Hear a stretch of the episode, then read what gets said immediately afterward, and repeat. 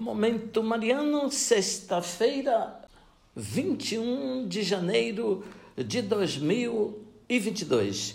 Querido irmão, querida irmã, alegria poder comunicar com você. Estamos iniciando mais um Momento Mariano, nosso encontro com a Palavra de Deus, que Maria, a mãe de Jesus, e São José, seu esposo, acolheram com a disponibilidade de servos fiéis.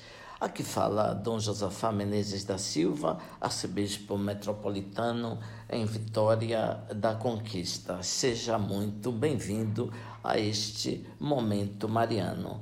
Ontem celebramos São Sebastião e hoje temos outra mártir da mesma época e com semelhantes inspirações. Trata-se de Santa Inês, Virgem Mártir uma das figuras cristãs mais simpáticas e populares do início da igreja cristã. Quem foi então ouvinte Santa Inês? Ela nasceu em Roma no início do século IV, de pais cristãos. Quando ainda tinha 12 anos, explodiu a perseguição de Diocleciano e muitos cristãos, com medo, começaram a abandonar a fé. Uma idade em que as suas coetâneas tremiam diante do olhar severo dos pais e gritam e esperneiam com as picadas da agulha de injeção, Inês foi obrigada a decidir entre a vida mortal e a vida eterna. Assim se expressou Santo Ambrósio. Inês tinha decidido oferecer ao Senhor a virgindade foi denunciada como cristã pelo filho do prefeito de Roma, que tinha atacado a sua dignidade virginal. O prefeito Sinfrônio, pessoalmente, depois de ter insistentemente exigido que ela queimasse incenso à deusa Minerva, a expôs num prostíbulo público, dizendo: Se você não for para o altar de Minerva para adoração, vai para o prostíbulo e toda a juventude de Roma se aproximará de você para satisfazer os seus caprichos. Ela respondeu: Faz o que desejares, mas aviso-te que Jesus Cristo não esquece os seus.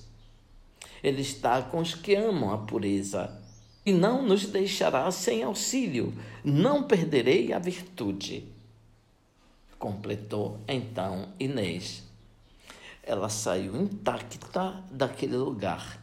O único homem que ousou aproximar-se dela caiu sem vida aos seus pés.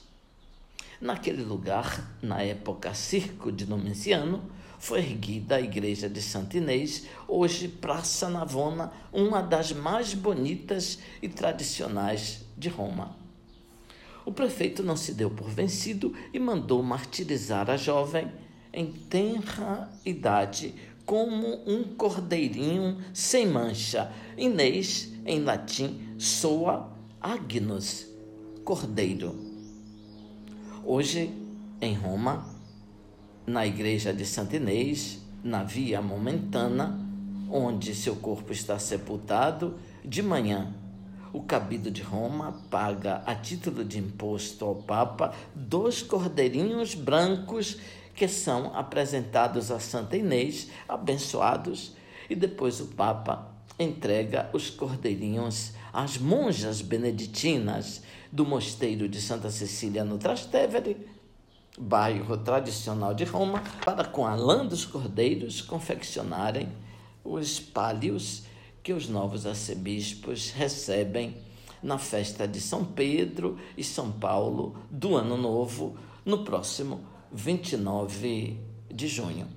Todos recordam, ouvinte, que no ano passado, em novembro, veio aqui o nuncio apostólico e me entregou o palio, aquele adereço de lã, um ornamento que o arcebispo carrega consigo nas celebrações. Ele então é confeccionado com a lã dos cordeirinhos que hoje são entregues ao Papa em homenagem a Santa Inês. ouvinte. Louvado seja nosso Senhor Jesus Cristo, para sempre seja louvado.